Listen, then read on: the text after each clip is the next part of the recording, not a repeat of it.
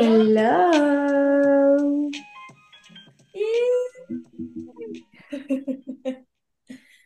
Buenas, buenas noches, días, tardes, lo que sea. Amiga, ¿cómo estás? Estoy muy emocionada, amiga, por empezar este libro, porque creo que de la saga, este e Imperio de Tormentas son mis faves y obvio el último, pero no voy a hablar de ese, ¿verdad? Obviamente, porque mi amiga Annie no lo ha leído. Pero este está buenísimo, es de los mejores, o sea, híjole, cañón. Amo. Aparte, me encanta que sale un personaje que me gusta muchísimo. O sea, que ya lo hemos escuchado y así, pero me gusta mucho el desarrollo y la importancia de personaje en este libro. Entonces ya muero por hablar de eso. Pero antes, amiga, también te quería, quería que habláramos poquito de, uno, qué onda con la vida. Ya empezó, o sea, ya hoy que se reproduce este episodio es diciembre. O sea, what?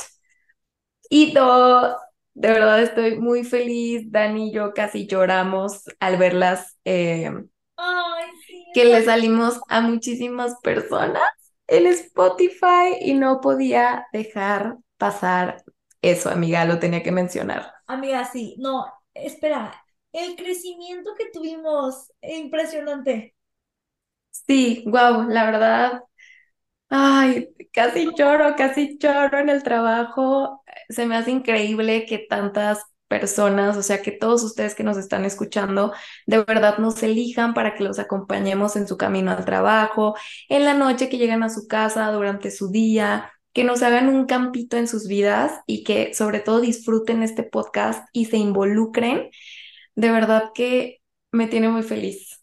Sí, y sabes qué, o sea, eso es lo más bonito, que siento que hemos crecido de una manera súper orgánica con gente que de verdad quiere escucharnos, eh, y me encanta que, que, que se emocionan con nosotras cuando va a salir un episodio y que lo están esperando.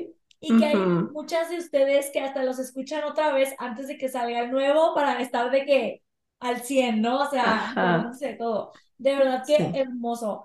Este, y hoy, por ejemplo, de que una de nuestras followers nos escribe de que, ¿qué onda con el Kale? Mal agradecido, que no sé qué. Y yo, ¿verdad que sí? Pinche malagradecido, mojigato y así, ¿no? Este, amo eso. Amo porque un, algo que decíamos siempre Ani y yo cuando creamos esta comunidad fue qué padre sería que pudiéramos hablar de esto con más gente y no sentirnos el bicho raro, de que, ay, de que están hablando de libros, ay, qué tetas. Sí, de verdad, amo, amo, amo, me puso muy feliz, me hizo el día, el mes, el fin de año, todo. Todo. Y amiga, eh, de nuevo, esto no sucedería si no hubieras estado en mi vida, porque claro que no pudiera hacer esto yo sola, entonces gracias por existir. Te amo mil. Ay, sí, y los libros nos unieron, entonces, ¿qué más? ¿Qué, más queremos y necesitamos? Qué mejor. Y más leyendo la saga que inspiró ah, sí. este podcast. Total, total. Todo bien, todo bien. Todo bien. Todo, fluye. Ya viene Navidad, ya viene este, todo, todas las posadas, o sea, todo esto de magia navideña. Sí, vamos cerrando el año increíble, así que muchísimas gracias. Solo queríamos hacer esa pequeña pausa comercial para agradecerles. Y ahora sí, ajá, mucho. Ahora sí vamos a lo que les gusta y a lo que vienen a escuchar este podcast, que es Reina de Sombras. Hoy empezamos con este libro que está cañón. Vamos a leer hoy del episodio 1 al 13, que neta, ese episodio 13 termina de ¿qué? Ajá, no puede terminar así. Sí, termina de cañón. Y para hacer un pequeño resumen de en qué nos quedamos, recordemos que en el libro pasado eh, teníamos como los dos lados del, del, del globo, teníamos a Aileen o Selina en Wendling y teníamos a eh, Kale y Dorian viviendo la vida acá en Adarlan y pues a nuestra querida Mainon, ¿no? Que también pues fue su, su, aparición en por primera vez en la historia en el libro pasado de Heredera de Fuego y eh, terminamos con tres aspectos muy importantes, ¿no? El primero es, eh, hablemos de Selina, Selina por fin se acepta y hace las paces con su pasado y acepta ella ser Aileen Galatinius y ya como que rompe ese, ese como guerra interna que tenía con su identidad, ¿no? Y eh, descubrimos que tiene un bond muy cañón con Rohan eh, y ellos piensan que es porque son eh, Carra, ¿cómo era? Carranam. Ajá, Carranam. Carranam, ¿no? Este, pero tienen un bond de que increíble y eh, pues que amenaza a su tía, la maíz, de quemar a toda su ciudad si no le quitaba el eh, juramento de sangre a Rohan. Y eh, Rohan termina haciendo el juramento de sangre con Aileen, ¿no? Y de ahí se va a, a Darlan y le dice a Rohan que la espere, que no venga, que se espera que ella le diga. Y entonces ella va muy decidida y su plan es, obviamente, pues ir a quitarle la llave que sospecha que Arwen tiene y eh, matar al rey, claramente. Ese es su plan. Eh, por el otro lado tenemos a Mainon, que se hizo eh, líder de Ala y la mandan a Morath junto con las 13, que es como a otro lado. Y ahí está el duque Perrington. Y tenemos a los pobres de Aedion, Kale y Dorian, que les fue de la patada. Ay, sí. Eh, pues para hacerles el cuento muy corto, a lo metieron al calabozo y lo van a ejecutar en unos días. Y el rey quiere usar eso como trampa para atraer a Aileen. Eh, pues a la Sorcha la mataron. Ay, sí, decapitada.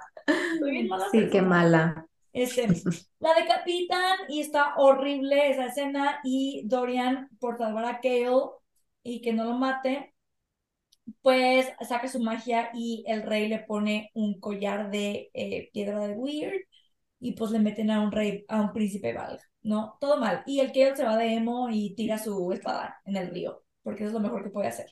Este, y ya, terminamos, amiga, comienza. tu Ay, oigan, este libro empieza muy triste. El primer capítulo literal empieza.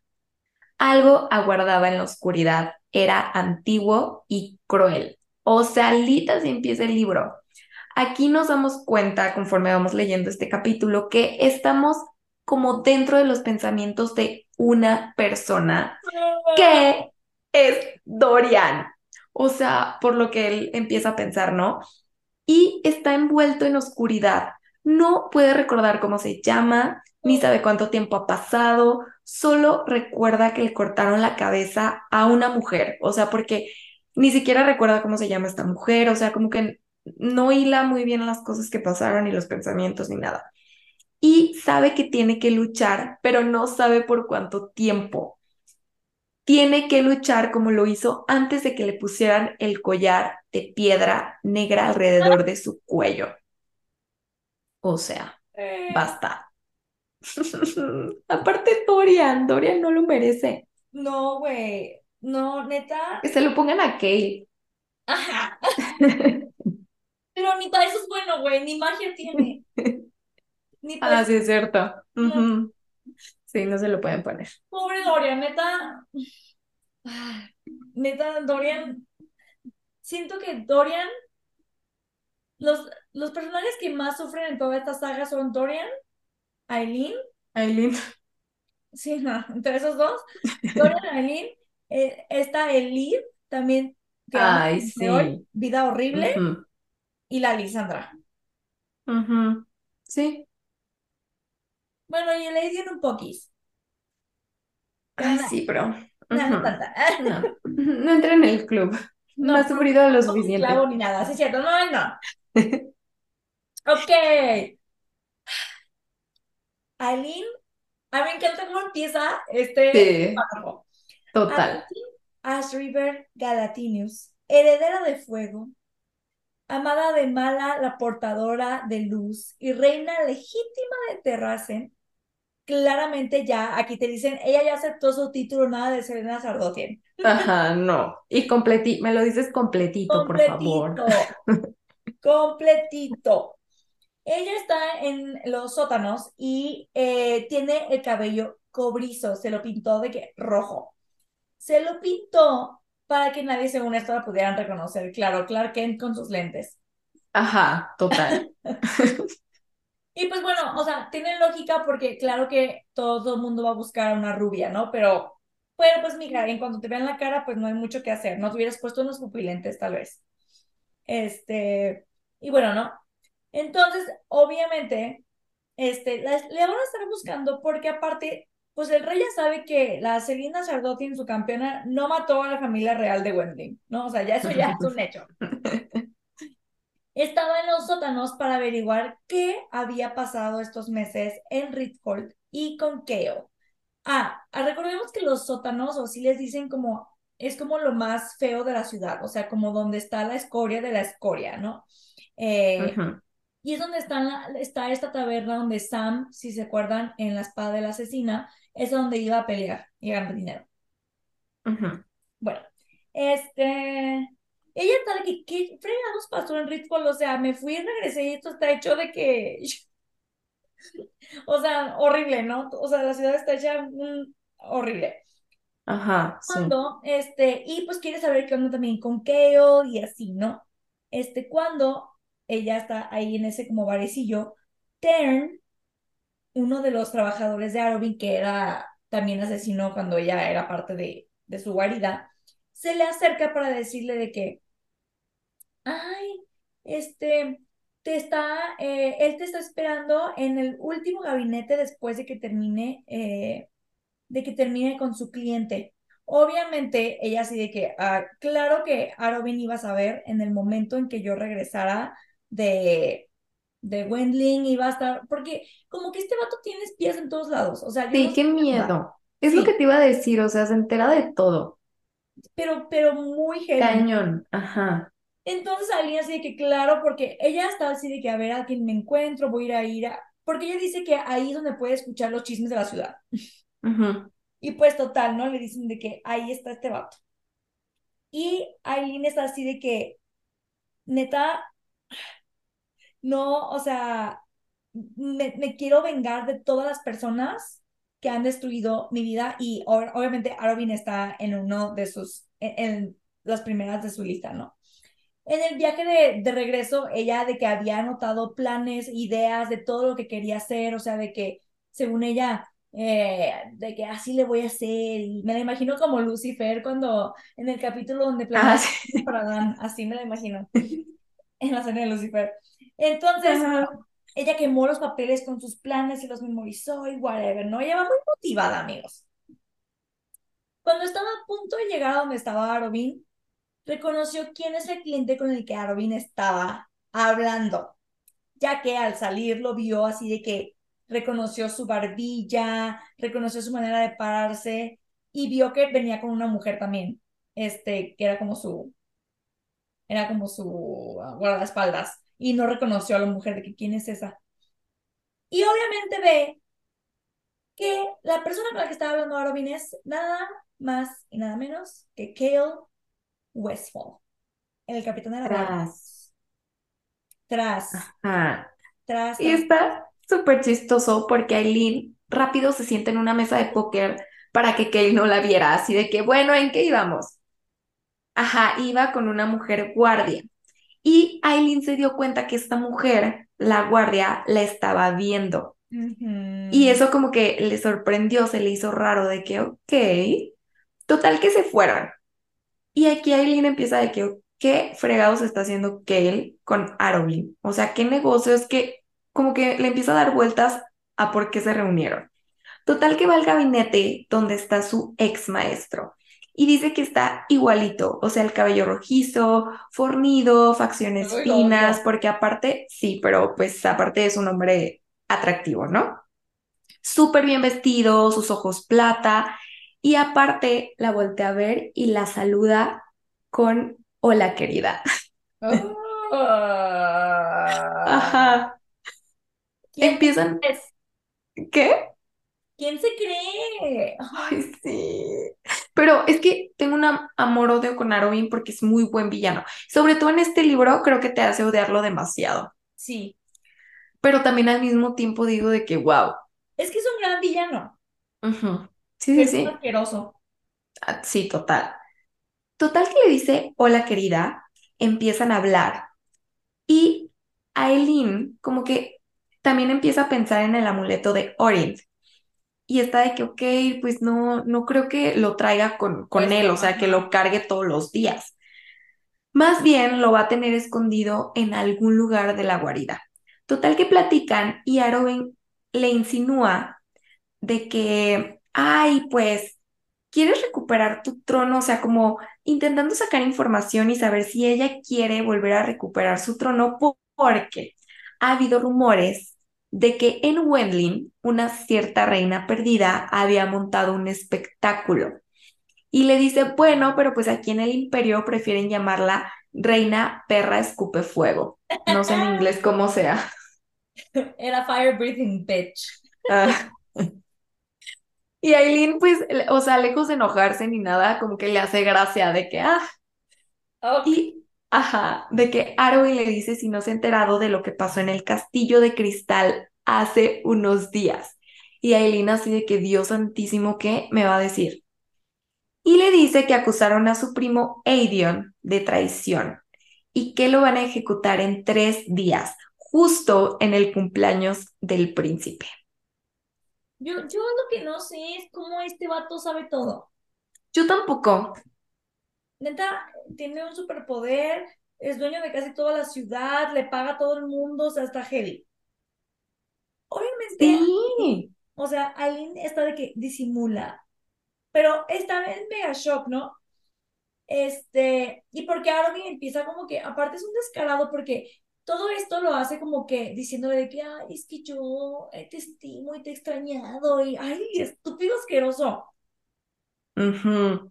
Él le dice que obviamente pues es una trampa, ¿no? Pues para que ella vaya y lo rescate y el rey pueda capturarla. Y ella está así de que me vale que sea una trampa, o sea, lo tengo que rescatar, cueste lo que cueste. Arobin le dice que, este, ah, que le dice así de que, ay, bueno, yo te digo esto porque quiero que veas que me importas y que quiero ayudarte y quiero que sepas que todos mis, o sea, mis medios y mis personas están a tu disposición Y Alina así de que, ay, ajá, ¿qué quieres a cambio, estúpido? Claro que no a hacer nada de a gratis. No, nunca. ay, bueno, o sea, sí quiero como que hagas algo, obviamente. Platícame todo lo que sepas de las criaturas estas que casualmente empezaron a infiltrar en la, en la ciudad y están, o sea, parece como si estuvieran como dentro de cuerpos de humanos, ¿no? Y los he visto en los guardias. Eh, recordemos que hay guardias como nuevos que van todos de negros, ¿no? Este, y Arobin le dice de que, es, o sea, hay unos que no parecen humanos, o sea, parece como si estuvieran de que poseídos y este le dice que han estado ejecutando todos los días así de que supera la Francia en el 1500, o sea, a todas las personas de que, que tienen que ver con magia, las están ejecutando hacia el público, ¿no? Alguien le cuenta así de que, mira, básicamente son demonios. Este, si ves a alguien con collares negros o anillos, es que son parte del rey, que el rey los controla y tienen estos demonios. Ella obviamente guarda cierta información, no le da, no le dice nada de la piedra, de Weird, ni nada de eso, ¿no? Arobin le dice, ok, el trato es tú, eh, yo te ayudo a rescatar a Edion y tú me vas a llevar a uno de estos este, guardias que estén poseídos por el demonio a la fortaleza del asesino, lo vas a capturar. Y Alina así de que, ay, este estúpido, o sea, todavía, todavía, y ahí fue cuando me enojé, le mandé un audio a, a, a Annie de, ¿este qué se cree? O sea, todavía pidiéndole favores, ¿no? Este, antes de que Arobin se vaya, se le acerca a Eileen y le dice de que, ay, neta, o sea, mi corazón estaba lleno de veneno cuando, hace años, cuando estuviste, te fuiste en Dovier, o sea, casi casi está aceptando que él lo hizo, pero bueno. Y por favor perdóname, castígame si quieres. O sea, aparte se lo dice como al oído súper asqueroso. Sí. Hazme que camine por carbón y la fregada, que duerme en una cama de uñas y, ay, no, eso Déjame cuidarte como antes y poner el mundo a tus pies. Cálmese, señor. En, Ay, sí, ridículo. Y le dice de que si tú pudiste cambiar tanto en dos años, yo también pude cambiar. Este, ya, por favor, perdóname, no sé qué, ¿no? Y neta, Aileen es así de que, güey, vato, neta, chinga tu madre, ¿no? Se va el vato y en eso Aileen escucha de que unos gritos en la puerta de los sótanos y ve que entran los guardias de negro, los malos del reino. Y pues resulta que esta eh, Aileen los había como que les había dejado como pisas para que llegaran a este lugar, porque lo que ella quiere es literal acabar con, con este como bar que está en, en los sótanos, porque pues este bar representa todo esto que ella sabe que está mal, ¿no? Para empezar, Arobin es dueño de ese lugar, no lo quiere destruir. Dos, ahí es donde Sam estuvo y lo estuvieron de que torturando y demás, y ahí era también de que uno de los dueños era Farran Rook, que era el que lo mató, y ahí es donde peleaba Sam, ¿no? Entonces dice que quiero destruir, es de los primeros lugares y quiero destruir, porque recuerden que ella va a regresar, sí, a derrotar al rey, pero también quiere como venganza por todo lo que sucedió.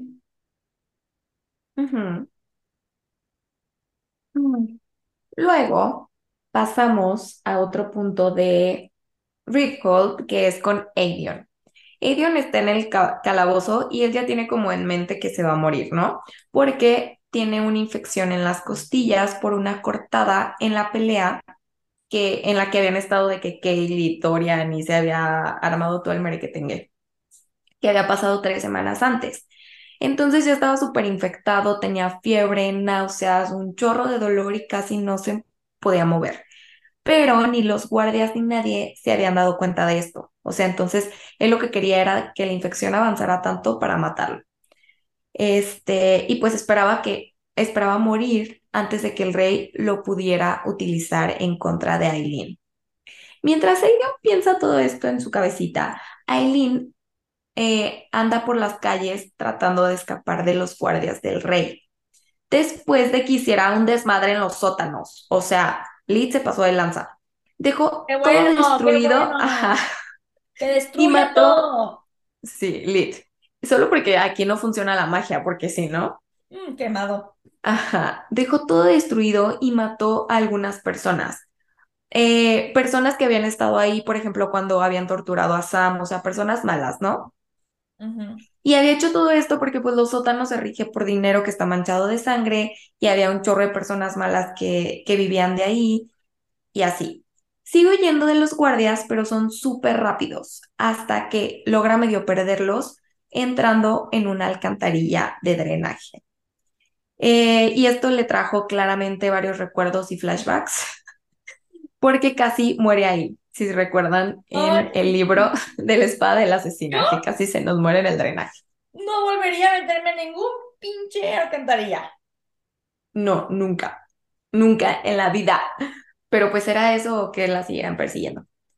Total que llega a una intersección como de cuatro túneles y uno de ellos está completamente oscuro, o sea, ni siquiera la luz de la luna puede como alumbrarlo ni traspasar como esa oscuridad y parece que está en, en completo silencio, lo que es muy raro.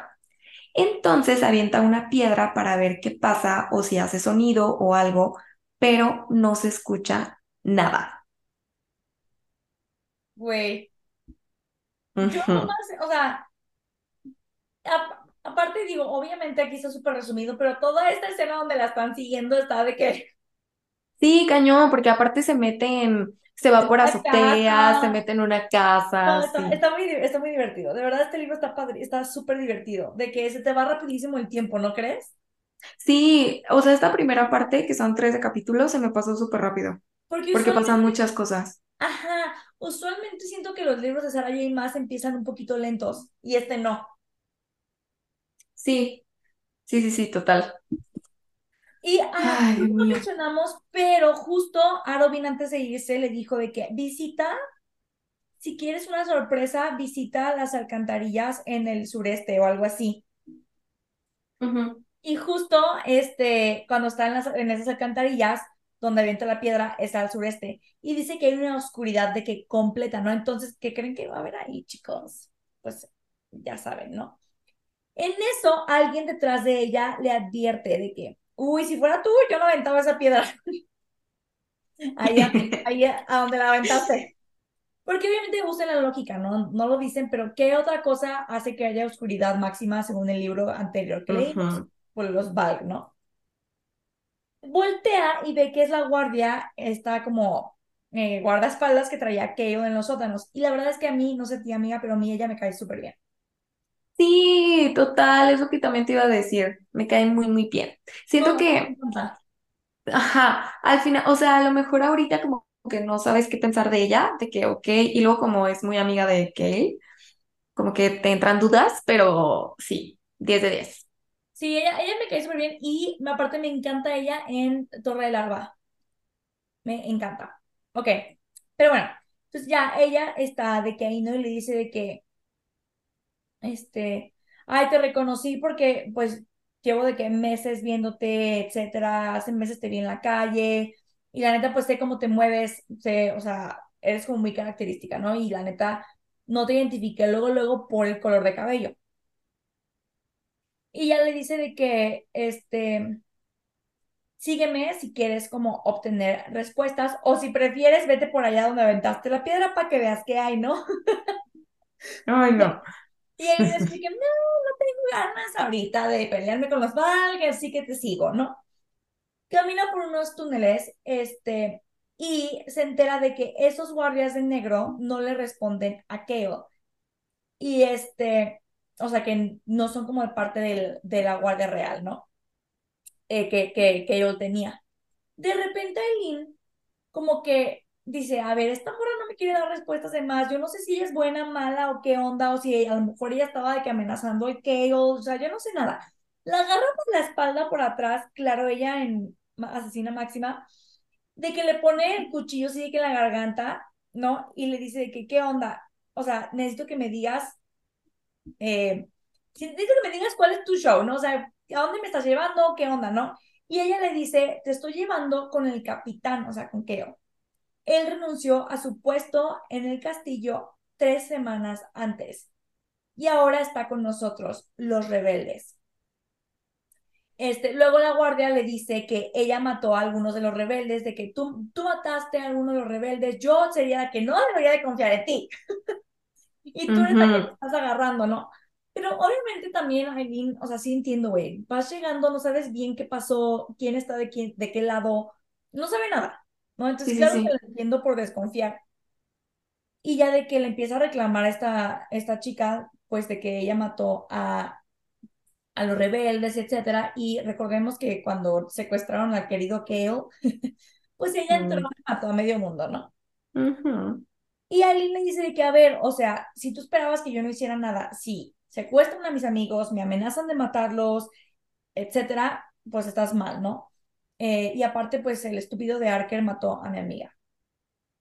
De repente se escuchan voces en la oscuridad y en eso sale Kale, el mismísimo Kale Westfall cargando a un hombre medio moribundo y se le queda de que viendo fijamente y Aileen está de que en shock porque obviamente como que no había captado qué es lo que iba a sentir el impacto de verlo por primera vez después de muchísimos meses.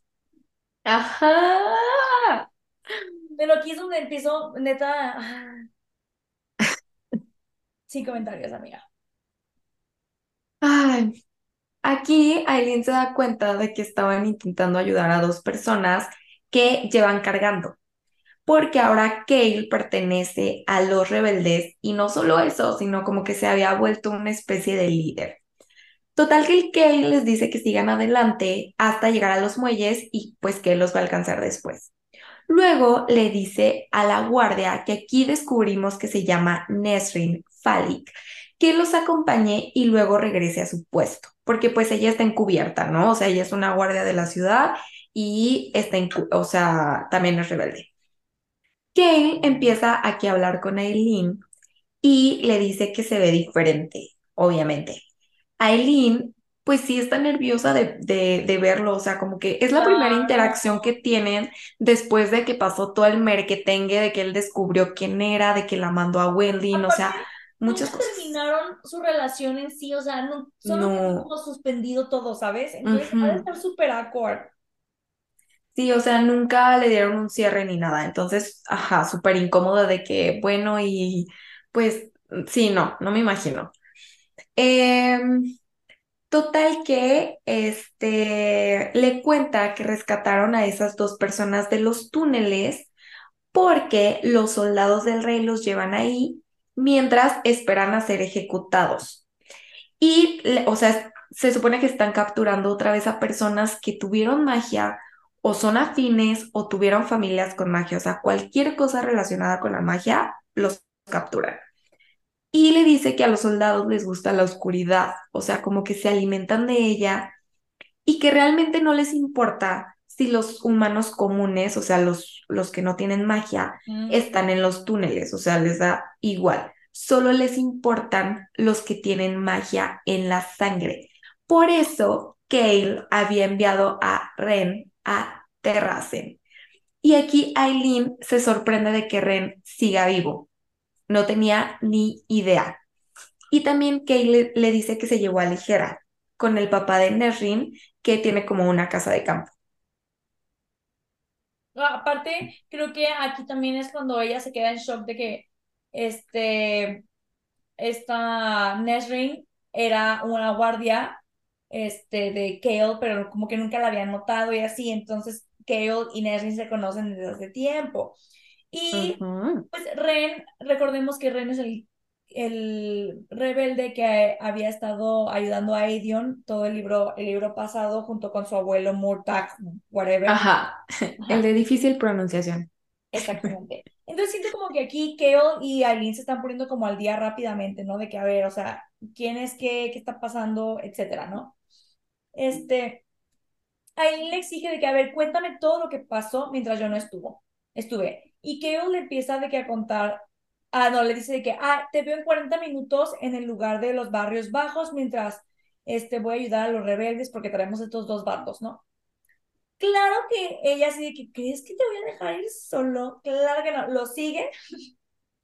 Y que así de que, ah, debí haber sabido que me ibas a seguir. Y ella de, sí, sí, debiste y ya ve que lo sube como una canoa y, lo, y se, se van así como súper sigilosos en la noche, como otro barquito, ¿no? Y como que los están ayudando a escapar. Cuando se vuelven ya a reunir, él le cuenta todo, lo de Dorian, lo de Sorcha, lo de Adion, lo del rey, o sea, Aileen está de que, ¿qué fregados pasó mientras? No, estuve. Y la neta es que aquí comparto completamente el sentimiento de Aileen porque está de que aguantándose golpearlo porque y esto es cierto, Aileen dice de que yo nunca me hubiera ido, aunque Dorian me hubiera rogado de que, vete, corre. ¿Tú crees? Aileen me hubiera dicho que ni de pedo morro. ¿Sabes? Total. O sea, aparte, subrayé una parte en el libro que ella está pensando mientras que él está diciendo todo esto y ella está intentando respirar para no matarlo. Ajá. Y sus pensamientos dicen, deberías haberte llevado a Dorian y a Sorsha el día que el rey masacró a esos esclavos no aprendiste nada de la muerte de Nehemia. Por alguna razón pensaste que podías ganar con tu honor intacto sin sacrificar nada. No deberías haberlo dejado. ¿Cómo pudiste dejarlo para que enfrentaras solo al rey? ¿Cómo pudiste? ¿Cómo pudiste? ¿Cómo pudiste? Eso está pensando Aileen. Y sí, o sea, y el... ¿Qué? dilo. Y sabes qué me caga más? Que Aileen se aguanta y no le dice esas cosas porque sabe que lo va a herir. Y el que se pone a decirle de, cosas y reclamarle. Es que, que creo que peca como de, o sea, como de soberbio y como de, y exacto, o sea, como que no está dispuesto a sacrificar nada y quiere ser esta persona que quiere mantener su honor intacto, pero pues la realidad es que no. Y él piensa que él está haciendo todo bien cuando no, ¿sabes? Y es muy bueno para juzgar, pero no para ver sus acciones. Entonces, pero, pero aquí es como dices, mira, o sea, tú tachas a Eileen de mala, pero ella se guardó todas esas cosas que te pudo haber dicho, que te pudo haber destrozado porque de cierta manera aún te quiere, ¿no? Y sabía que si le decía eso lo iba a destrozar. Sí, sí, sí. Pero que le empieza, o sea, ay no, güey. Luego de que este Keo le dice de que, ay, mis espías están viendo cómo sacar a Dorian del castillo y que lo habían visto con un collar de piedra y Aileen ay, no, tras. se muere. Porque ella ya sabe qué es que le pongan un collar de piedra, ¿no? Pero no le dice nada a Keo porque sabe que lo va a destruir, ¿no? Después ella le cuenta su historia de que todo lo que pasó, lo de Terracen cuando huyó, etcétera, lo de Wendling, eh, omite la, la, la, perdón, la parte de los collares y que le empieza a reclamar el estúpido de que, ay, o sea, regresaste tú sola, sin nada, sin ejército, sin, sin gente que nos vaya a ayudar. O sea, y le dice, ah, y también se confía la magia, pero no te voy a decir, pinche estúpido, o sea, para empezar, aparte la trata como si ella se hubiera ido. Como si ella hubiera sido la que decidió de que, ay, me voy a ir a Wedlinger con Per. No, tú la mandaste. Y no le dijiste, vete y consigue aliados. No le diste una misión, la mandaste para que estuviera segura. Y ahora regresa y resulta que le reclamas y le dices cosas y le dices que, o sea, no sabes lo que sufrí. Moro, la moro también sufrió, cállate el hocico. Ay, no, neta, es mal agradecido, me cayó súper mal. Y le dice de que, ah, porque hasta piensa de que nadie debería tener tanta magia. Morro, esa magia te salvó. Sí, es que, ajá, pero creo que pues es esto mismo, para nada lo justifico porque sí se pasa de lanza, eh, pero, ay, no sé, como que es este trip que él tiene con la magia y así, no, no sé qué trip tiene el hombre, pero, ay, sabe, como, no sé, no lo entiendo. Le he dado muchas vueltas para tratando, para tratar de entenderlo, pero no, no puedo. Sí, y todavía vuelve a reclamarle lo de que, que mató a, la, al arquer y así, ay, no, detestable. Pero bueno, amiga, ¿el otro hacemos un corte? Sí. No, regresamos.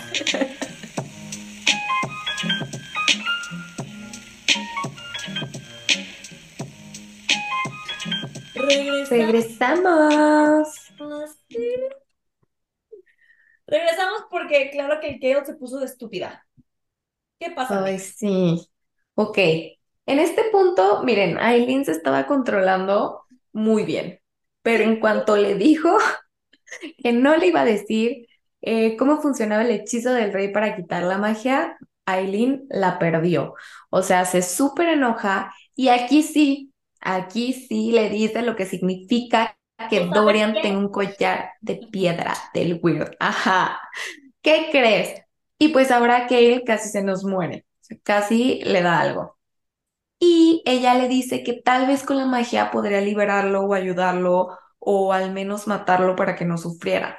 Se vuelven a pelear porque él no está de acuerdo en que alguien tenga tanto poder.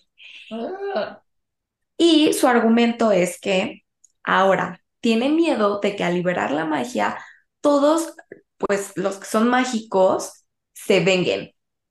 Y le echa en cara a Eileen pues toda la gente que mató y todo lo que hizo mal. Cosas, cosas que te cuentan en su contra. Sí. Y aparte, o sea, siento que ya fue parte del pasado y si Aileen ya le contó toda su historia, o sea, como que lo entiendes, ¿no? De que, ah, ok, va, ya, ya pasó, move on. Hasta Aileen, creo que Aileen en un punto cuando que él está diciendo eso, dice de que, a ver, yo ya hice mis pases con todo eso. Sí, ya avancé. Avanza. Ajá, tú, te sugiero que hagas lo mismo. Total que, pues cada quien se va por su lado. Eh, luego Kale se va de que a su cuartito pichurriento en no sé dónde, llega Nesrin. Y aquí descubrimos que ellos dos fueron amantes, poquito antes de que Kale fuera a Endovier, que es donde empieza Trono de Cristal. Ella no está tan de acuerdo en cómo se comportó Kale. Entonces aquí dices, ok, ella sí tiene un poco más de neurona. Porque él le cuenta todo y le dice de que ella es la reina, ¿no? Creo que aquí es cuando le, dice que Selina Sargo tiene realmente el Inga Latinus. Sí, y a mí, o sea, miren, yo creo que Kale puede ser una buena persona, pero es que a mí lo que me estresa de él es que como que Little sí tiene al angelito y al diablito, porque aquí se pone a pensar que así de que, ay, tal vez actué mal, tal vez actué por instinto, ni siquiera lo pensé. Porque Eh, hasta Nesrin le dice de que, o sea, claro, porque lo que Lynn le decía era que el que Dorian estuviera, pues, eh, es de esclavo de un príncipe Val cambiaba las cosas. Y que yo de que no, no cambia nada, que no sé qué, la fregada, y que él va a seguir siendo rey. Y el de que, güey, no puedes poner a rey a Dorian si tiene el collar, no ujú, Y a claro. cuenta eso, Nerrin le dice de que, güey, o sea, sí es cierto, o sea, piénsalo bien, o sea, y, y, y Nerrin me encanta porque hasta le dice de que creo que dejaste que tu pasado con ella influyera en cómo reaccionaste. Porque, Ajá. ah, porque Kale se, se, se pone súper eh, en celosa porque vio que Aileen no traía el anillo que Kale le regaló. Creo que se lo entregó en la discusión que tuvieron. Ajá. Y él Ajá. el, el collar de Lina. Ah, sí, es cierto. Ajá, entonces a mí eso es lo que me estresa de que, pues, o sea, que siento que sí puede ser una buena persona, pero creo que sus, o sea, como que no se des- deconstruye el chico, o sea, como que siento que actúa por instinto y por lo que él ya piensa y cómo lo educaron, porque aquí él también piensa de que el capitán que había sido antes no le hubiera dicho a Eileen cómo liberar la magia, pero ahora era alguien diferente. Entonces siento que realmente solo tiene verborrea y nunca piensa las cosas hasta que ya es como demasiado tarde, pero luego lo vuelve a hacer, entonces dices, ah, ¿por qué no aprendes? Ay, no. Eh, Ay, no. sí, a mí eso es lo que me estresa. Total que Nesrin le dice que Aileen mató a unos guardias del rey junto con los dueños e inversionistas de los sótanos y pues los sótanos van a estar cerrados un tiempo en lo que los arreglan, ¿no? Y Kale aquí le dice de que, ay, sí, así es ella de impulsiva, o sea, tal vez solo lo hizo porque tenía ganas de una pelea y tenía ganas de matar gente. Ajá, tú déjala, así es. Y Nesrin de que, ah, ok. Eh, y ya más tarde, después de esta conversación con Nesrin, sale a empeñar el anillo de amatista que le, regres que le había regresado a Aileen. Güey. Sin comentarios. Ujú, Aileen se va a su nuevo departamento claramente y ella de que, eh, ¿quién estuvo aquí? Porque yo ni siquiera le cuento de que, ay, lo esto, horrible. Aparte, Ajá, oh, uy, ¿cómo te, te atreves a reclamarle cuando ella te heredó un departamento? Te, ah, sí, él, que él tiene problemas. Uy, neta, es un malagradecido hijo de la fregada, asqueroso. Aileen llega de que al departamento de que, mmm, Aileen estuvo aquí, ¿no? Porque está desempolvado y de que ve que hasta tiene como un nuevo cerrojo y la fregada, ¿no?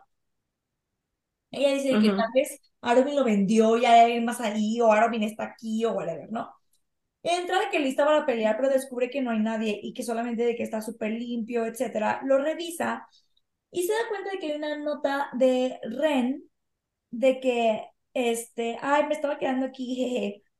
Gracias por haberme dejado. Y obviamente. Ren piensa que el departamento era de la campeona de El Rey, no sabe que ella es Aileen, ¿no? Luego de que eh, ella, de que ve, va a empezar le da como sentimiento decir de que, ay, Ren es otro niño perdido de Terracen y la fregada, ¿no? Y luego ve que los libros que ella había como que empacado cuando se iba a escapar con Sam, porque recordemos que ese departamento ella no había estado ahí desde que se planeaba escapar con Sam. Tenía varias cosas empacadas. Y pues se dio cuenta de que claro que el Arobin desempacó todo el perro maldito, güey. De que "Ah, de aquí no te vas, hija de la chingada. Pues desempacó todo y le acomodó sus libros y la fregada y todo, ¿no? Se va directo a bañarse.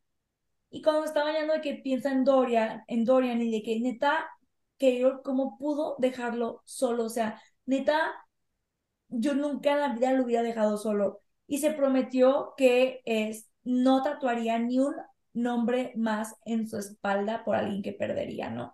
Y por eso la mañana siguiente decide escribirle a Robin para pues aceptar su trato de que pues lo, la ayude a rescatar a Aedion a cambio de que ella capture a uno de los de los guardias que tengan el. Ay, Y me encanta la escena esta donde se está bañando, bueno, de que está en la bañera y así, porque empieza a pensar un chorro de cosas y algo que me gusta es que realmente ya se perdonó, porque tiene un pensamiento que es, había dejado de vivir y empezado a solo sobrevivir. O sea, realmente no estaba viviendo, todos estos años no estuve viviendo. O sea, estaba enojada, estaba furiosa.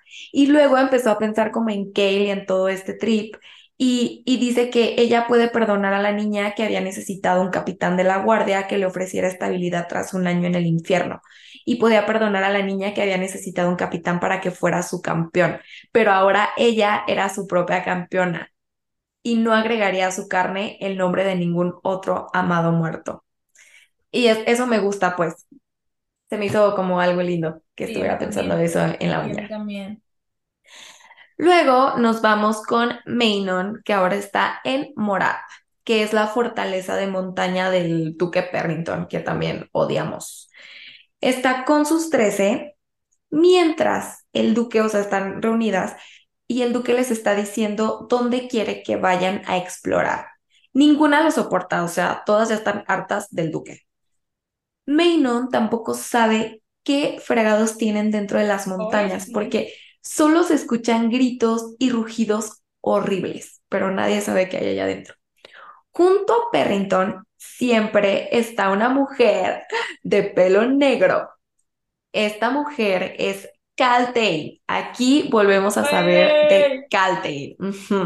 Neta, ah. ese personaje también está incluido en los que más han sufrido de la serie. Ah, sí, sí, la incluimos al club. Sí. Y Maynon dice que ella nunca habla, o sea, que está como perdida, pero huele raro, o sea, como a humano, pero como no humano, o sea, como más fuerte y más extraño que los demás. Y dice que huele como si hubieran removido la tierra de un cementerio, o sea, que huele muy raro. El duque quiere que vigilen los asentamientos de los colmillos blancos, que es donde están como los salvajes. Y se da cuenta de que los ojos del duque no son humanos. Y ve también que Caltain, a mí no le, llama la atención que Caltain tiene en el brazo oh. una cortada como de unos 5 centímetros, poquito antes del doblez del codo. Y se ve como si esa cortada estuviera reciente y se ve fea. Total que ya, o sea, después de esa orden de que tienen que vigilar estos asentamientos, se van. Súper interesante. Caltain es de los personajes más misteriosos para mí en esta serie. Está cañona. Y me rompe el cora de que verla tan quebrada, porque dice Menon que se ve como un títere. Cascarón, sí. Blanco, sin opiniones, sin, sin expresiones faciales sin vida en sus ojos, o sea, literal como un adorno al lado de Perrington. Y, y, flaquita, o sea, ay no, neta, pobrecita. Horrible. Sí, sí está súper triste la neta la vida de Caltain, o sea, lo que conocemos en los libros.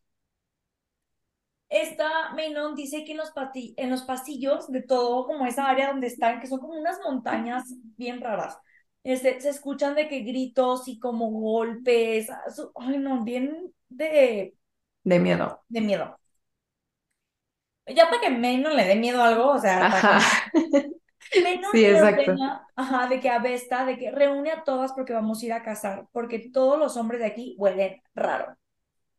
Pasan por eh, la torre del duque a la que tienen prohibido entrar, o sea, no los dejan entrar ahí. Luego llegan a su torre en donde pues están como todos sus gobiernos, etcétera, este, tienen de que paja en el suelo y Menon piensa que tiene un olor como hogareño, ¿no? O sea, de que, eh, como la, la paja, ¿no? Antes de ir a cazar, a se le pone de que al brinco un poquito así de que, oye, estoy harta, llevamos aquí de que cuatro semanas y no hemos hecho ni madres, o sea, no, obviamente ellas son brujas, están acostumbradas a andar de que del tingo al tango, de que cazando, o sea, y que que las tengan ahí encerradas sin hacer nada si se están volviendo loquitas, ¿no? Y de que Maynon se enoja porque recordemos que son medio histéricas con eso de los rangos y de que la disciplina a la fregada, ¿no? Se les bota. Ajá. Maynon, aparte, pues Maynon, claro que no quiere que le llegue ningún chisme a su abuela de que ella no está sin la mano. Sí pues menos la agarra del cuello y le dice de que sigue mis órdenes, contrólate, que no sé qué, no me vuelvas a cruzar si no te voy a quitar de, las, de ser mi segunda al mando y whatever y así, ¿no? Y ya de que se, se, se van a, ella le dice que, ok, sí, whatever, ¿no? Así, ya sabes, disciplina máxima. Y me, neta me impresiona mucho como esa lealtad que se tienen.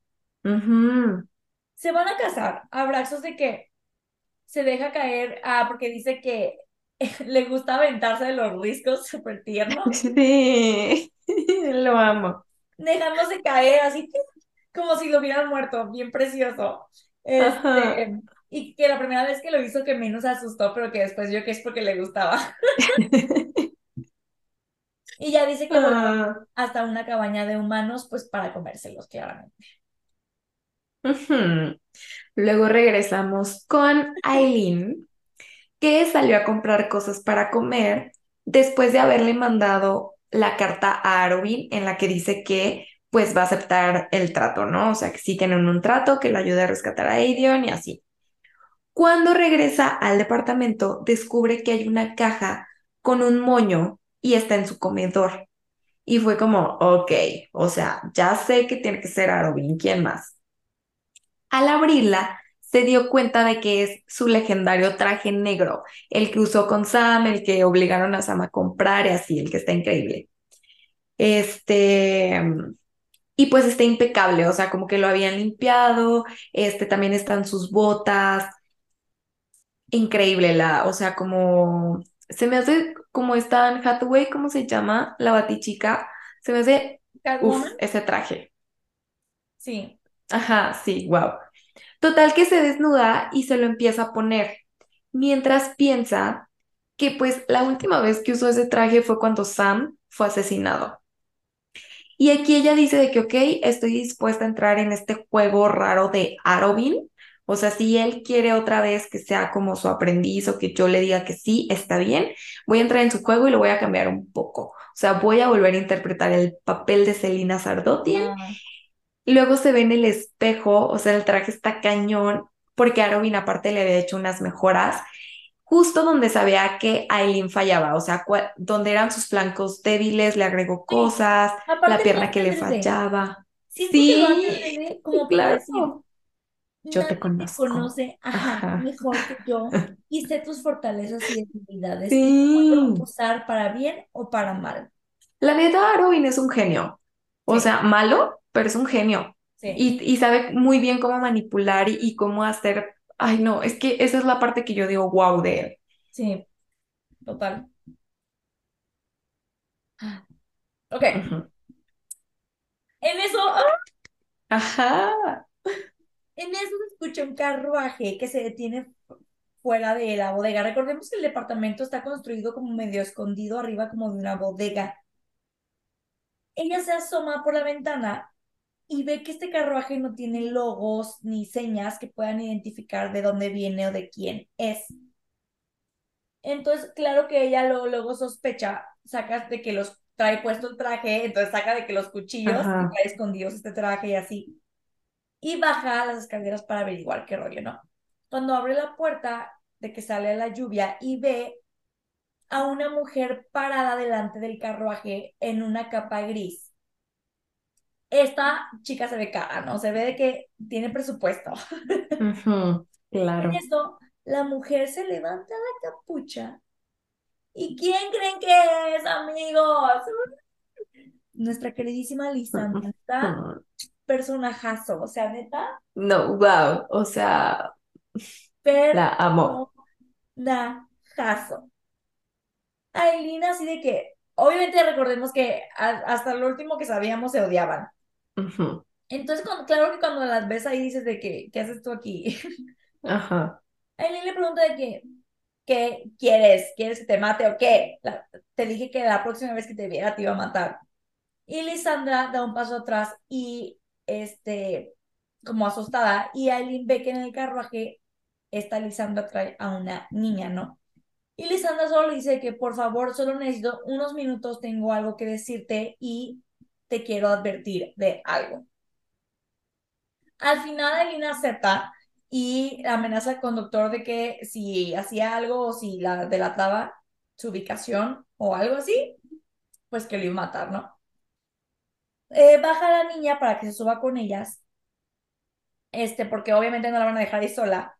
Y ella ve que la niña tiene de que como 11 años más o menos, tiene la piel de que era de porcelana, súper bonita, de que el cabello dorado rojizo, ojos grandes, de que hermosa, de no ser, ah, bueno, y que tenía el tatuaje que le ponen a las cortesanas en el brazo, como que las marcan como vacas, literal. Este, eh, sin embargo, ve que tenía unas mega cicatrices gigantes en ambas mejillas.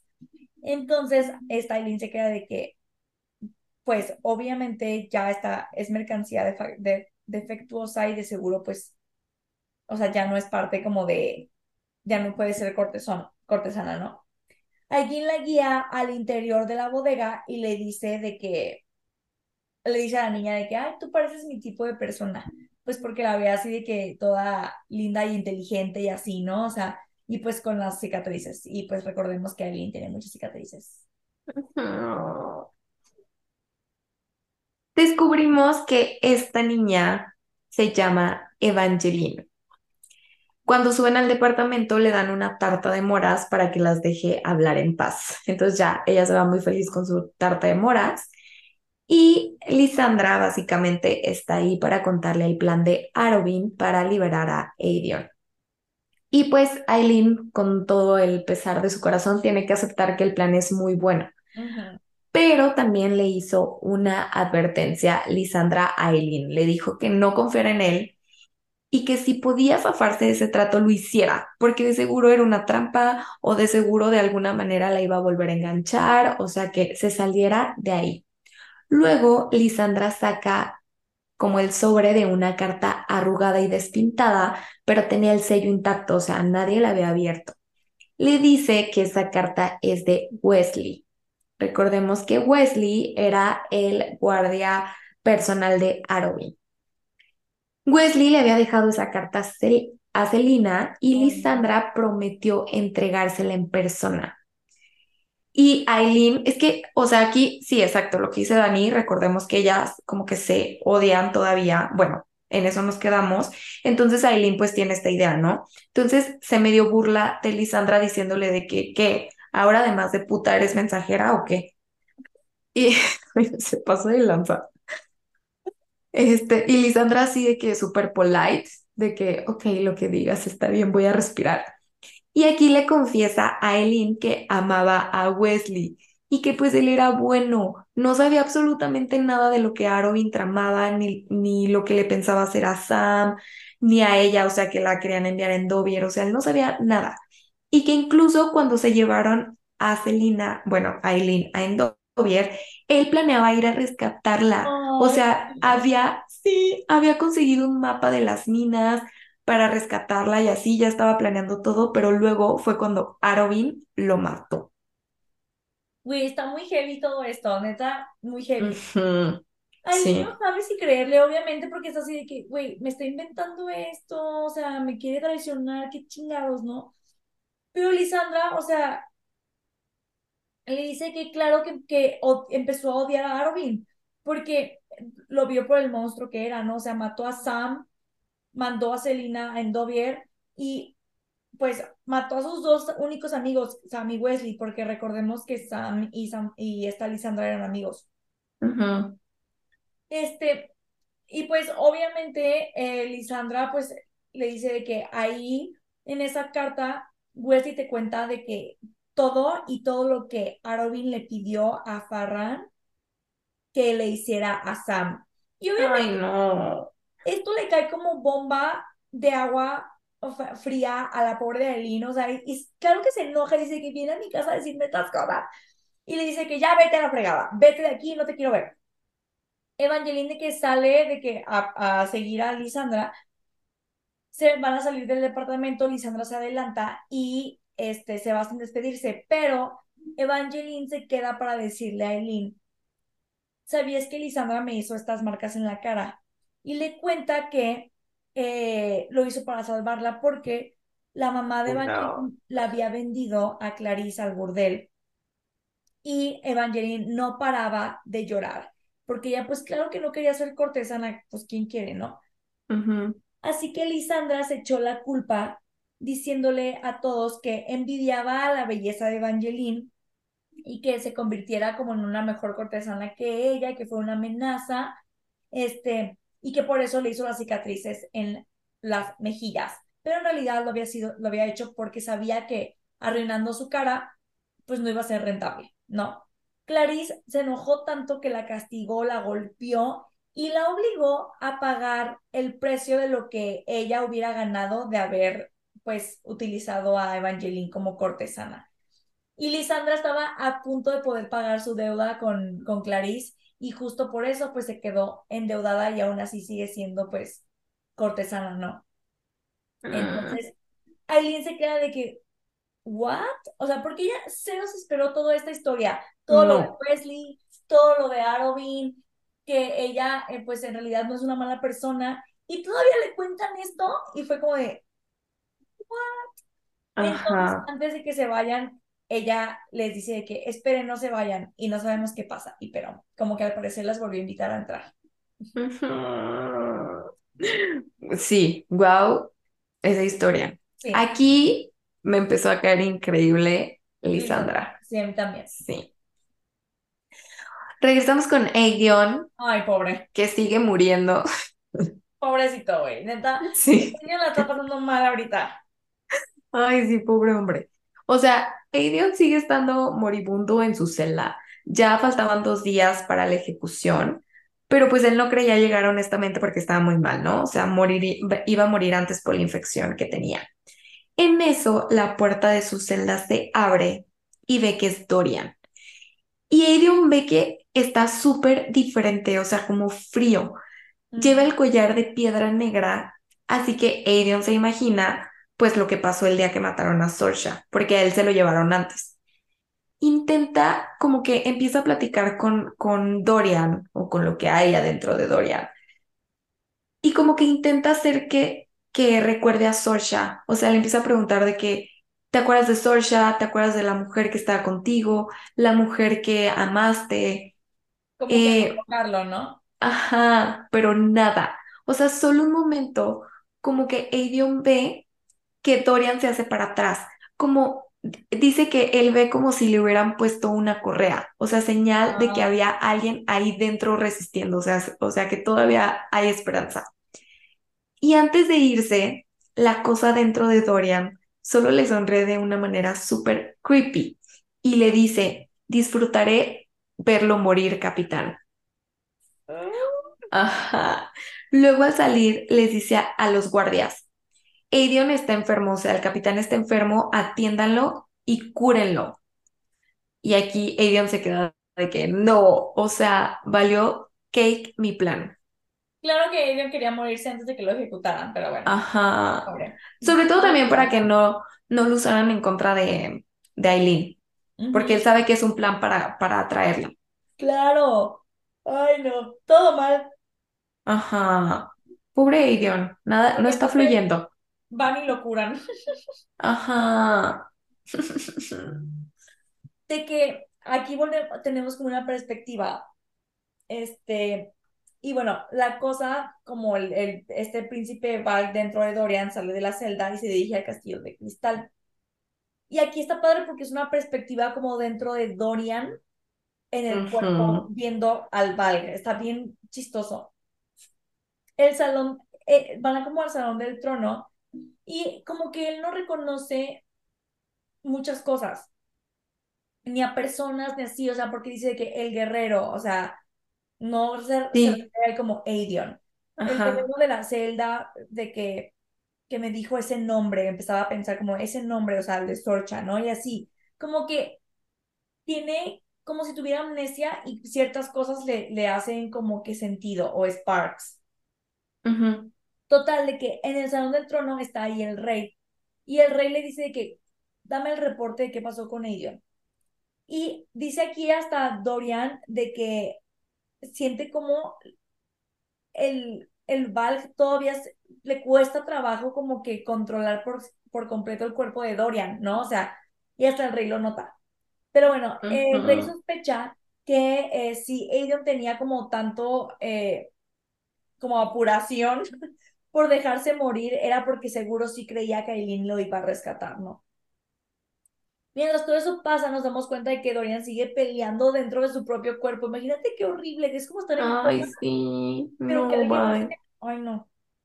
El príncipe Val, dice Dorian, que cada vez tiene más poder sobre él y que cada vez es más difícil como que resistirlo y que no recuerda muchas cosas como el nombre de Aedion, pero sí recordó, reconoció el nombre de Sorcha y que cuando Aedion dijo su nombre, él quería gritar de dolor aunque no le salieran los gritos. El Pobrecito bebé Dorian. Horrible. El rey voltea a ver, eh, a ver su anillo negro y le dice de que al, al, al príncipe de que todavía puedo sentir que tú y Dorian se están peleando, ¿no? Y que este, todavía, todavía se sigue resistiendo. Y al final, este, Dorian pues está de que arrodillado y le dice al rey de que estoy para servirte, hijo de la fregada. Ay, sí. Dorian no. No, suéltalo. Luego regresamos con Kale. que va al mercado de las sombras Oye, con perdón, Nesrin. ¿Alguna Dime, dime. vez, ¿Alguna vez viste Vampire Diaries? ¿La serie? Sí, Ajá. tú me, tú me la... Sí, claro que la vi. Ah, ¿sabes a quién me está recordando Kale? ¿A quién? ¿A qué personaje te recuerda de Vampire Diaries, por favor? No sé, ¿a Estefan? No, ¿qué? ¿No? ¿Cómo Estefan? Es que a mí Estefan, a mí Estefan algunas veces me desesperaba porque también era demasiado a veces bueno y quería golpearlo. No, no, no, Estefan no. Otro. ¿A quién? No, no sé, ¿a quién? ¿Cómo se llamaba el primer novio que de, de... Ya sé quién, Matt. Sí. Sí, total, sí, él también me caía bien gordo. No soporto. Ya me acordé, sí. en Vampire Diaries.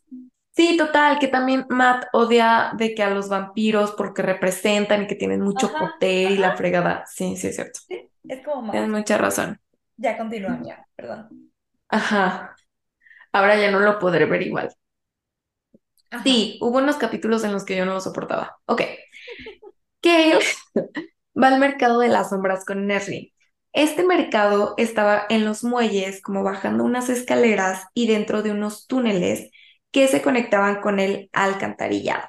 Y se llamaba así porque a alguien se le había ocurrido colgar lámparas de colores para alumbrar y esas lámparas hacían sombras en las paredes. Entonces, por eso era el mercado de las sombras. Kale y Nesrin llegan hasta un puesto de cuchillos. Era un puesto de cuchillos falso, pues, o sea, como que era su coartada, ¿no? Porque ahí estaba Brulo y estaba Res. Que acuérdense que ellos salen en los primeros libros, es el maestro de armas y Res es uno de los guardias, y le entregan un mapa de la fiesta de Dorian, en la que van a ejecutar a Aedion. Lograron robar este mapa al nuevo capitán de la guardia. En eso, todos están muy jijijajaja con el mapa cuando escuchan la voz de una mujer diciéndoles, ay, no sabía que tenían ofertas en los cuchillos. Esta mujer era Aileen. Y claro que Kale hace el coraje de la vida, porque le empieza a decir de que cállate, estás llamando mucho la atención, nos van a descubrir. Y Brulo también le reclama a Kale por no haberles dicho que había regresado esta Aileen Celina. Y le pide Brulo quitarse la capucha. Nesrin voltea con Brulo diciéndole de que no, o sea, ¿para qué quieres que se la quite? Sigue igual de hermosa que siempre, o sea, y, y tú tienes una esposa que admirar, o sea, que tienes que estarla viendo a ella. Y este tipo de comentarios son los que me caen súper bien de Nesrin. Y también aquí a Aileen le empieza a caer súper bien Sí. Aileen le dice de que Ajá, no me caes bien. ajá. Porque es el tipo de comentario que haría Aileen. Sí, total, total. Y bueno, Aileen o Ah. sea, quiere de que este hablar con Bruno y con Res, ¿no? Y total, sí se baja de que la capucha poquito. Y Bruno le dice de que a tus órdenes, mi lady. Y aquí Kale piensa de que, ah, Bruno, la Bruno sabe quién ¿De es. quién es? Y, y Kale piensa de que de seguro le vio los ojos y como acaba de ver a hace poco, pues ya hizo la relación.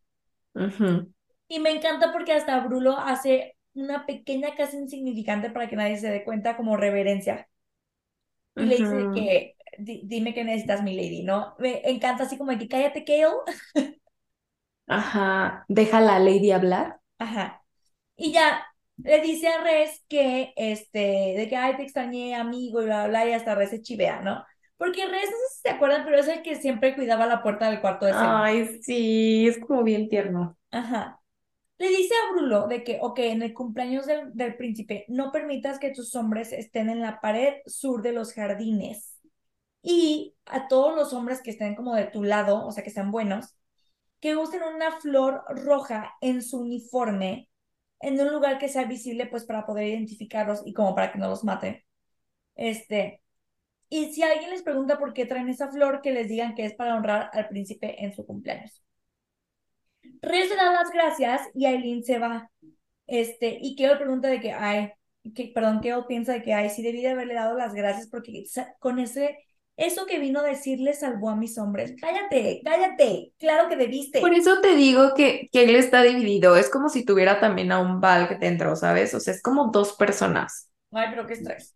Tiene pensamientos bien raros. Ajá, como que quiere hacer lo correcto, pero el diablito le gana. Está muy raro. Eso es a mí lo que me desespera. Y sí, siento que sigue estando celoso de que, porque cuando eh, Aileen le contó todo lo de Wendling y así, hasta le dice de que, ay, tú estabas jugando con tu príncipe Faye, como Ah, sí, como que hasta está celoso y de cierta manera esperaba que ella regresara con, así de que, a sus brazos. Ajá. Sí. Entonces también siento que está amargado por eso. Sí, maybe. Este, Aileen se va de que al banco eh, real de Adarlan eh, a retirar dinero, ¿no? Porque claro que tiene de que pues sus cuentas del poco dinero que había ganado como que le había sobrado después de pagar su deuda con Arobin. Y está chismeando ahí de que el escritorio del encargado del banco y así, ¿no? Y de que revisando todo, etcétera, ¿no? Espía 100%. Cuando va de regreso al departamento, dice que la calle huele como a carne podrida y ve que hay cuerpos en la plaza junto a unos bloques como literal de carniceros y de que horrible de las ejecuciones que habían hecho. Esa noche se fue a dormir y soñó con Rowan y dice que al despertar como que inconscientemente busca en la cama a Rowan y pues no está. Güey. Y ya de que este piensa de que, ay no, neta, yo no debo de necesitar tanto a Rowan, pero chicas, sí lo haces.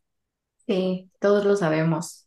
En el desayuno sigue pensando en él cuando un niño toca la puerta de su bodega y le entrega una nota que decía que la requieren en la fortaleza de los asesinos, pero ya. Ay, güey, aquí también me choca este estúpido de Ah, Arrow. sí. Sí, súper paso de lanza. Amiga, te Ay, un corte antes de continuar ok, sí. con Fer.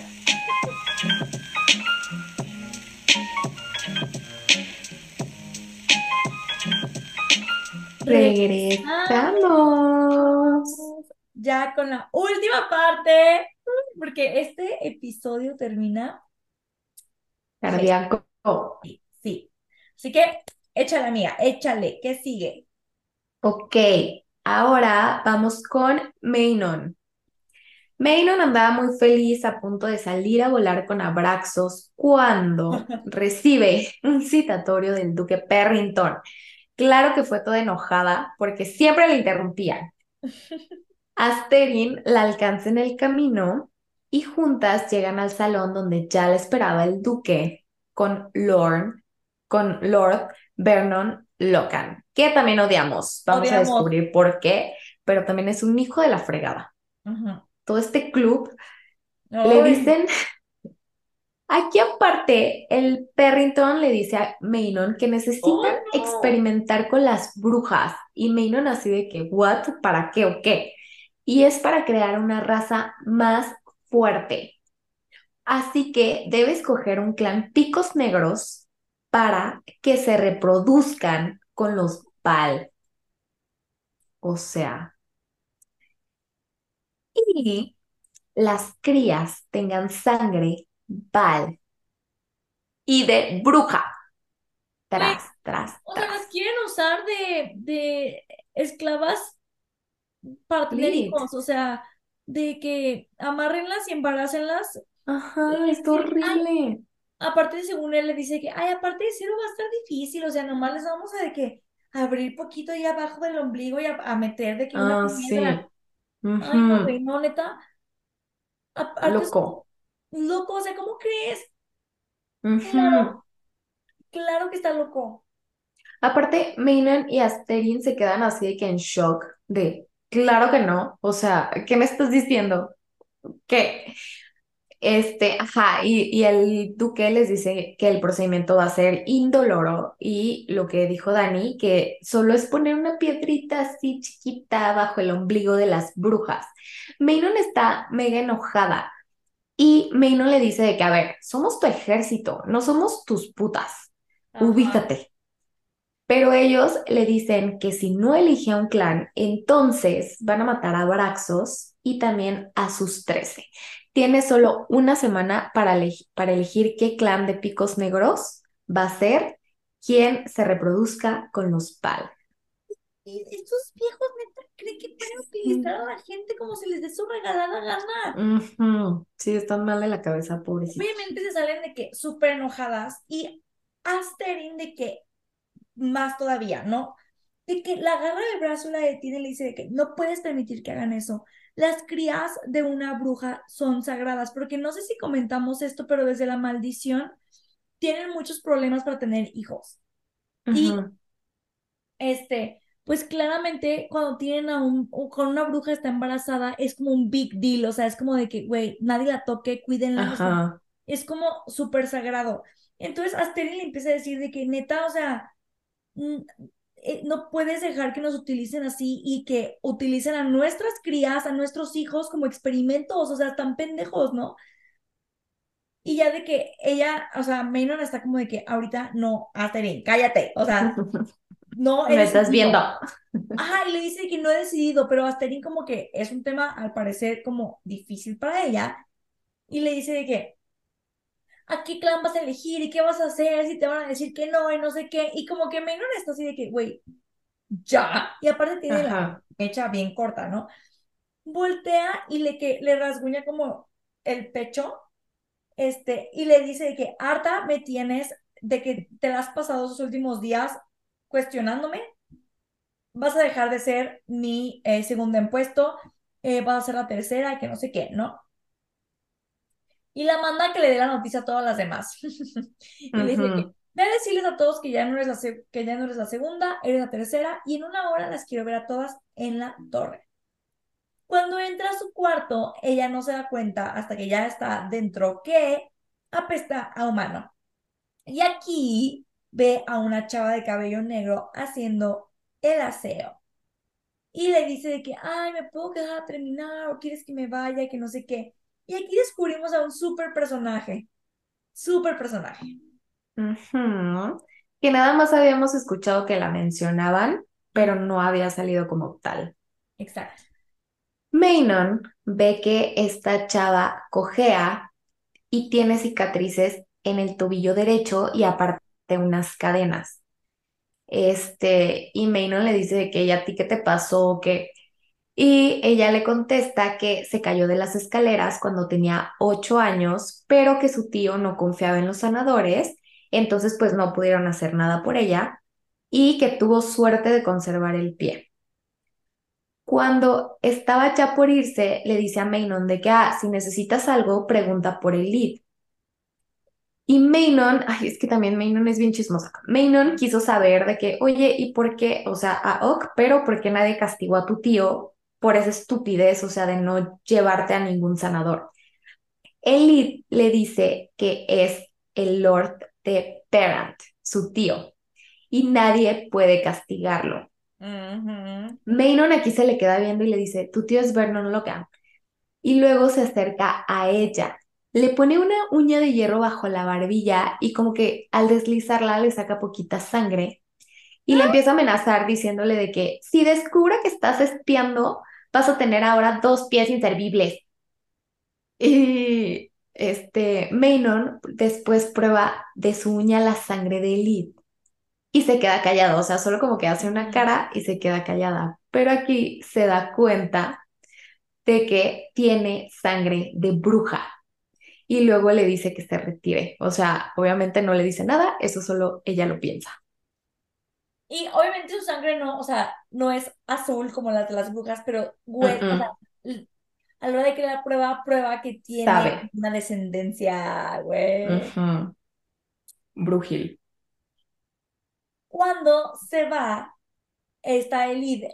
Menon revisa su habitación y descubre que hay rastros de olor en los mapas que tiene en su mesa, ¿no? De que, aparte de que Elida actuó de que súper inocente, de que hasta tartamudeaba y no sé qué, y ella de que hay, esta morra que no me creí su acto de damisela con miedo, ¿no?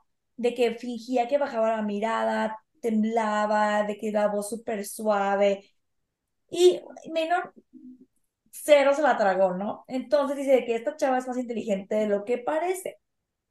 Entonces de que se queda de que no sé si me está espiando a mí para Lord Vernon o ella trae sus propias, como que su propia agenda, ¿no? Más tarde, aparte no sé si recuerdan el nombre de Elid, ya lo habíamos mencionado antes. Elid es la hija, para recordar de memoria, es la hija de Lady, ¿era Mariel? ¿O Muriel? Marion. O Marian, ¿no? Lady Marian, que si recuerdan, Lady Marian es la, eh, la que era como doncella de la reina, bueno, no de la reina, perdón, de la mamá de Aileen, y la que se sacrificó por ella. Y recordemos que Aileen cuenta que ella tenía una hija, pues es ella, y terminó en manos del estúpido de su tío. Hoy sí. Pero bueno, más tarde Menon va con Sorrel y sus guibernos este, a donde están los herreros porque les están preparando armas que ella pidió. Este, y dice ella que está de que hasta como un poquito desequilibrada porque no está acostumbrada a que Sorrel sea su segunda, ¿no?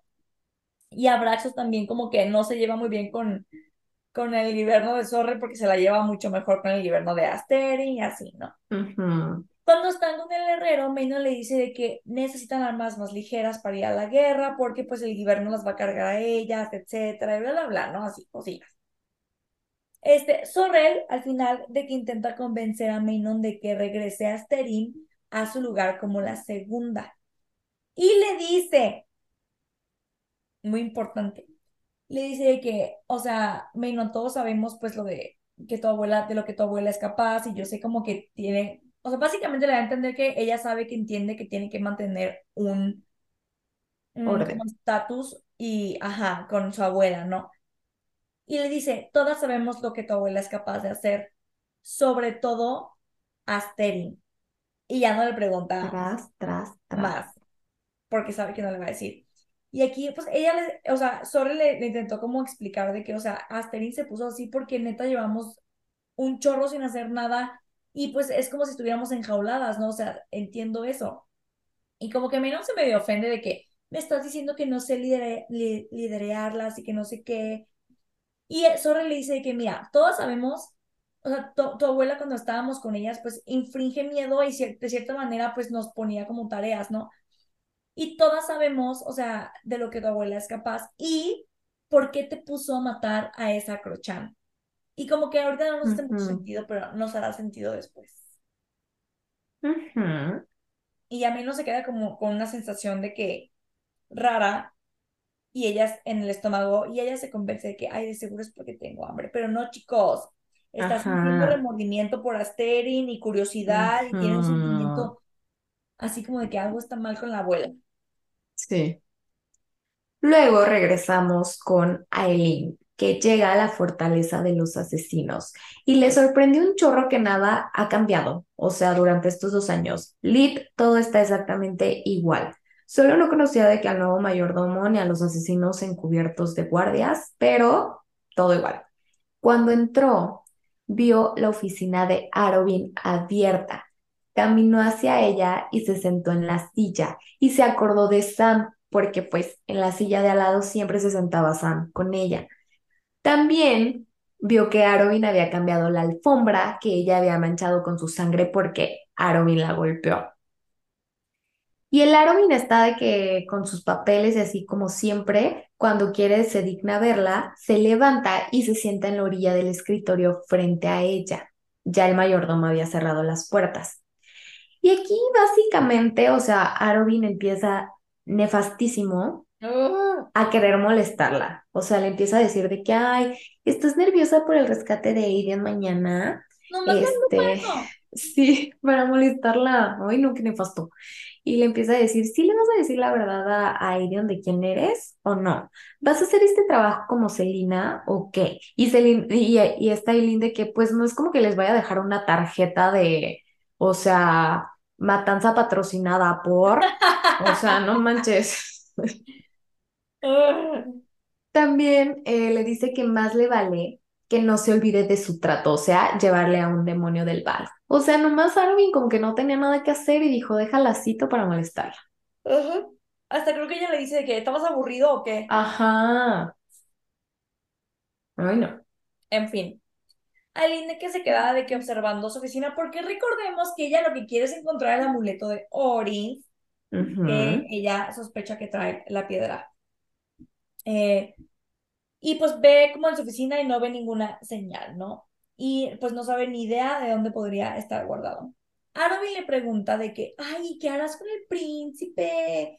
Este, o sea, sa- que él sabe que tienes que pues matarlo lo mejor y que y como que nomás está picando cresta el vato. Y le y Sí. este le cuenta que fue a verlo la noche anterior y que Nesrin eh, ah, perdón, y le cuenta de que ay, que yo este fue a verme y que no sé qué y sabías que Nesrin es su examante, este y de que Ah, creo que aquí es cuando Aileen le dice de que, pues tú dime, tú lo viste, ¿no? O sea, tú cuéntame qué pasó, qué te dijo. Y él le dice de que, ay, entonces no te cuenta porque a la Nesrin sí le cuenta todo. Ay, no, cagazón, neta, cagazón. Ajá. Y obvio Aileen sí, sí le, sí le cala, pues porque, pues eran amigos, ¿no? O sea, a pesar de todo. Y, este, y ella intenta de que fingir que no le afecta, ¿no? Y este, Ah, ya, finge de que ella fue quien le dijo a Keo que fuera a ver a Arwen, ¿no? Así de que, ay, ni te, ni te ataques, o sea, yo misma fui la que le dije que creo que no. Y ya, de que, este, le dice que todo está listo para el día siguiente, para el rescate, y ya, es, ella le dice que sí, no esperaba menos de ti. Y ya, ella se sale y se despide de su maestro, y Aileen vuelve a pasar por el banco, este, real, no te dicen para qué, y luego se encuentra con Lisandra, que ya la esperaba en su departamento. Aquí es cuando siento que también empieza Sarah J. más a jugar mucho con las actividades, porque Sí. te dice qué hacen, pero no te dice qué hacen. O sea, ¿para qué? De que fue otra vez al banco. Y luego me encanta porque luego en algún punto de la historia sale por qué, o Lo sale... amarra todo. Ajá. Sí, está. Eso está súper padre. Pero sí, ahora bien cagazón. Sí, súper nefasto.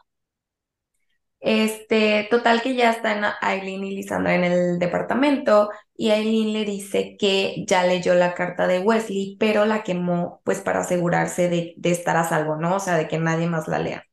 Lisandra se disculpa, o sea, por, por lo que habían vivido demás chicas, porque le dice que ella sí sabía que Arobin la usaba como un peón para darle celos a ella y hacerla competir como por su atención y por su amor, pero que realmente a Lisandra no le importaba, o sea, que incluso lo disfrutaba, porque prefería ser un peón para Arobin a hacer nada. Y eso está muy triste. Sí. Eh, pero dice que todo cambió, o sea, como que todo el mi- mindset le cambió cuando mató a Sam, porque ella le dice de que si no hubiera pasado nada, o sea, si Aroi no hubiera hecho nada, yo hubiera podido hacer eso toda la vida, o sea, Ajá. estar ahí, molestar y así. Pero le cambió todo cuando mató a Sam y luego la mandó a Endovier.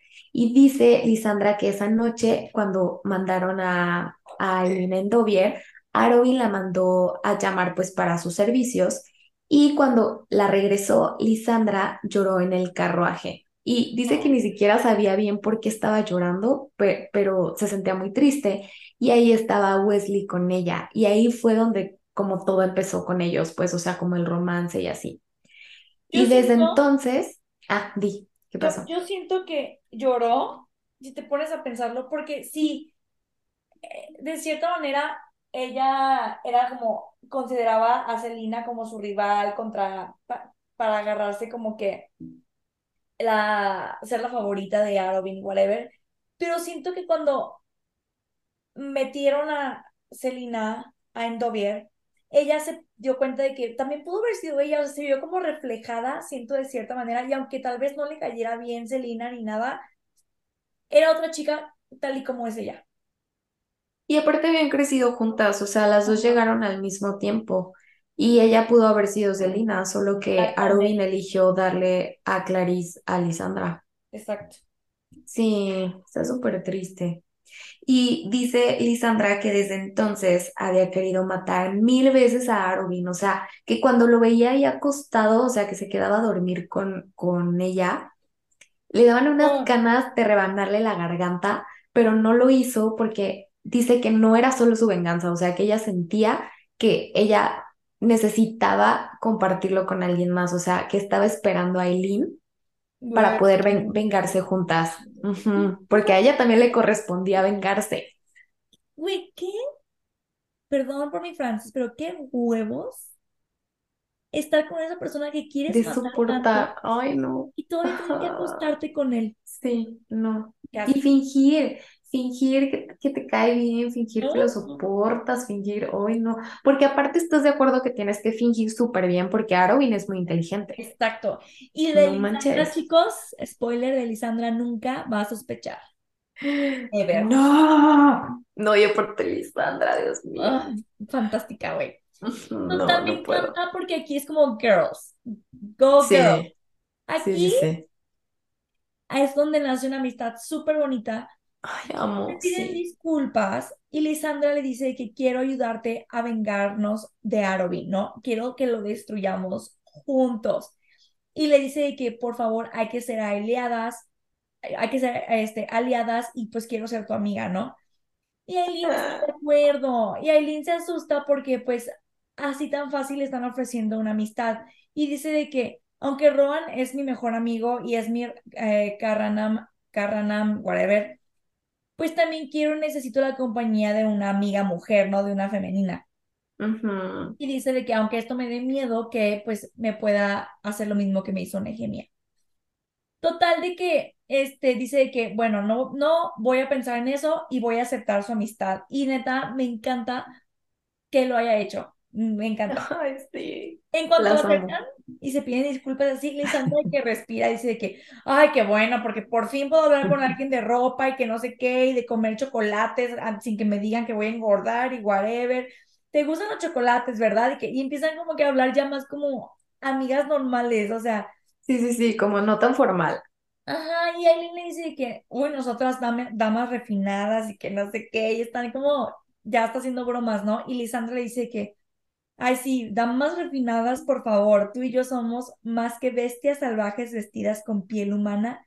Ni siquiera eh, trates de negarlo. Y me encanta porque ella, por dentro piensa de que sí, no pudo estar más correcta. Ah, Sí.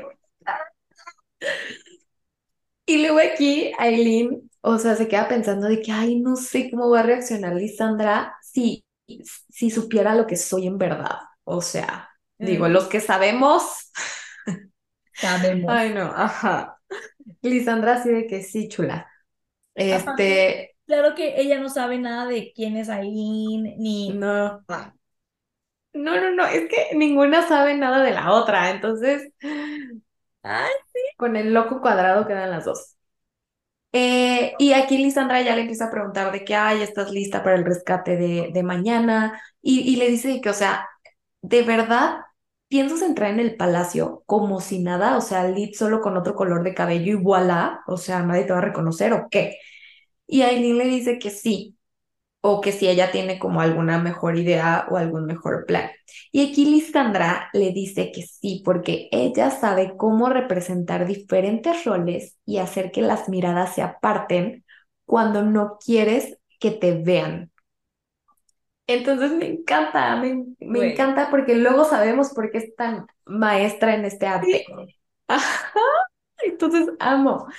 Y también Lisandra le dice que, ¿qué te parece si matamos dos pájaros de un tiro? Y Aileen le contesta, ok, te escucho.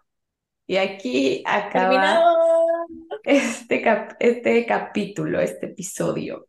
Me encanta esta alianza de dos mujeres, Lisandra y Aileen, neta. Dos mujeres muy poderosas. Y aparte, me encanta porque creo que nunca, yo jamás vi, vi, venir que Lisandra fuera a ser un personaje que figurara o un personaje importante. O sea, siento que en los otros libros eh, crees que va a ser un personaje súper secundario que solo mencionan de paso y ya.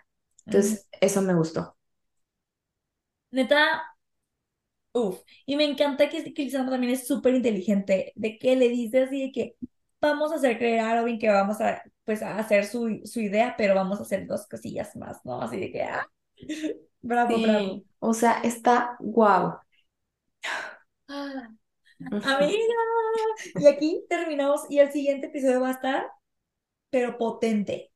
Y el siguiente, y el siguiente, y el siguiente. Es que creo que ya de aquí. Pasado de lanza ya. Tras, tras, ajá. Una tras otra. Cachetadas bajoloteras. Total, como los que le dieron al Kale.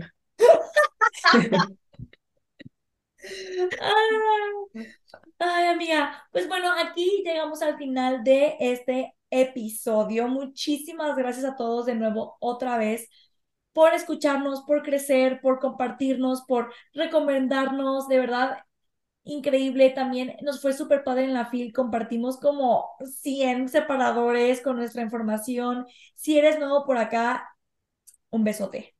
Ajá, y muy bienvenido a este eh, espacio de lectura que todos amamos.